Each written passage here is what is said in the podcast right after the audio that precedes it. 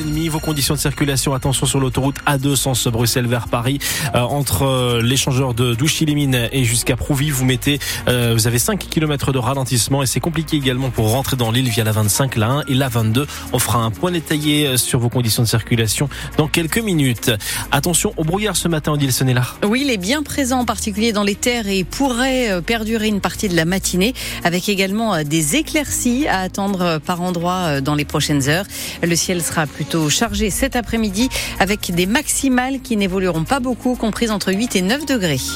Un migrant est mort cette nuit dans un naufrage dans la Manche. Le- les secours ont été prévenus vers minuit qu'une embarcation transportant une soixantaine d'exilés se trouvait en difficulté. L'un des boudins du bateau était dégonflé. Certains d'entre eux se trouvaient à l'eau à moins de 8 km des côtes au large de Grand-Fort-Philippe, près de Dunkerque. Cinq bateaux ont été engagés pour les secourir. 64 migrants ont été secourus, mais un exilé inconscient n'a pas pu être secouru. Un autre, lui aussi inconscient, a été évacué par hélicoptère vers l'hôpital de Calais. Il se trouvait en urgence absolue. Euh, Précision à retrouver sur le site internet de France Bleu Nord ainsi que sur l'application ici. Gérald Darmanin doit justement se rendre à Calais aujourd'hui pour évoquer la question des migrants. Une venue prévue initialement pour le ministre de l'Intérieur mercredi, mais reportée suite au rejet de sa loi immigration.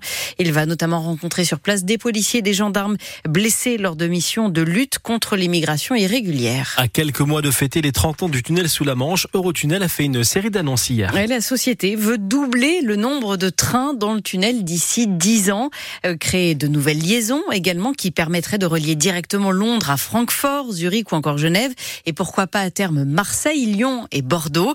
L'objectif, c'est d'augmenter le nombre de passagers en train à grande vitesse d'ici euh, de 50% d'ici 10 ans. Euh, Ces chiffres de hausse attendus du trafic qui peuvent paraître impressionnants, mais le tunnel a largement les capacités d'absorber de tels flux, Stéphane Barbero. Le tunnel sous la Manche est toujours sous-exploité. 400 trains y circulent chaque jour, en ajoutant les navettes shuttle pour les voitures, celles pour les camions, les trains de marchandises et l'Eurostar, le train à grande vitesse. On pourrait en fait aller jusqu'à 1000 trains quotidiens. Le tunnel n'est donc utilisé qu'à 40% de ses capacités. Pour les trains à grande vitesse, c'est parce que pour ouvrir une nouvelle destination, il faut créer un poste frontière avec des policiers pour contrôler et des espaces étanches dans la gare. Tout cela coûte cher. Le tunnel a du mal aussi à concurrencer les ferries transmanche qui captent les deux tiers du trafic des camions parce que les compagnies maritimes britanniques et irlandaises payent leur main d'œuvre 60% moins cher et pratiquent donc des prix moins élevés pour la traversée, même si elle est deux fois plus longue. Enfin, le transport de fret, des conteneurs directement posés sur les trains quasi inexistant pour des questions de gabarit côté anglais. Les trains de fret ne peuvent pas transporter les containers aux standards européens dans la campagne du Kent. Une mise aux normes ne coûterait pourtant que 58 millions d'euros en attendant le transport routier et roi outre-Manche. À Saint-Omer, un collégien a créé la panique en menaçant d'autres élèves avec un cutter. Ça s'est passé mercredi matin au collège de la Morigny. Un ado de 14 ans qui a sorti donc ce cutter et menacé deux camarades en criant Allah Akbar. Selon le procureur de Saint-Omer, il n'est pas radicalisé et ne connaissait même pas la signification de Allah Akbar. C'est tout le paradoxe de la situation actuelle alors que la planète n'a jamais enregistré un climat aussi chaud qu'en 2023 et qu'elle s'en inquiète. La consommation de charbon atteint elle aussi un record historique cette année selon l'Agence internationale de l'énergie. La combustion du charbon qui peut produire, pour produire de l'énergie ou dans l'industrie, émet dans l'atmosphère une large part du CO2 responsable aujourd'hui du réchauffement de la planète.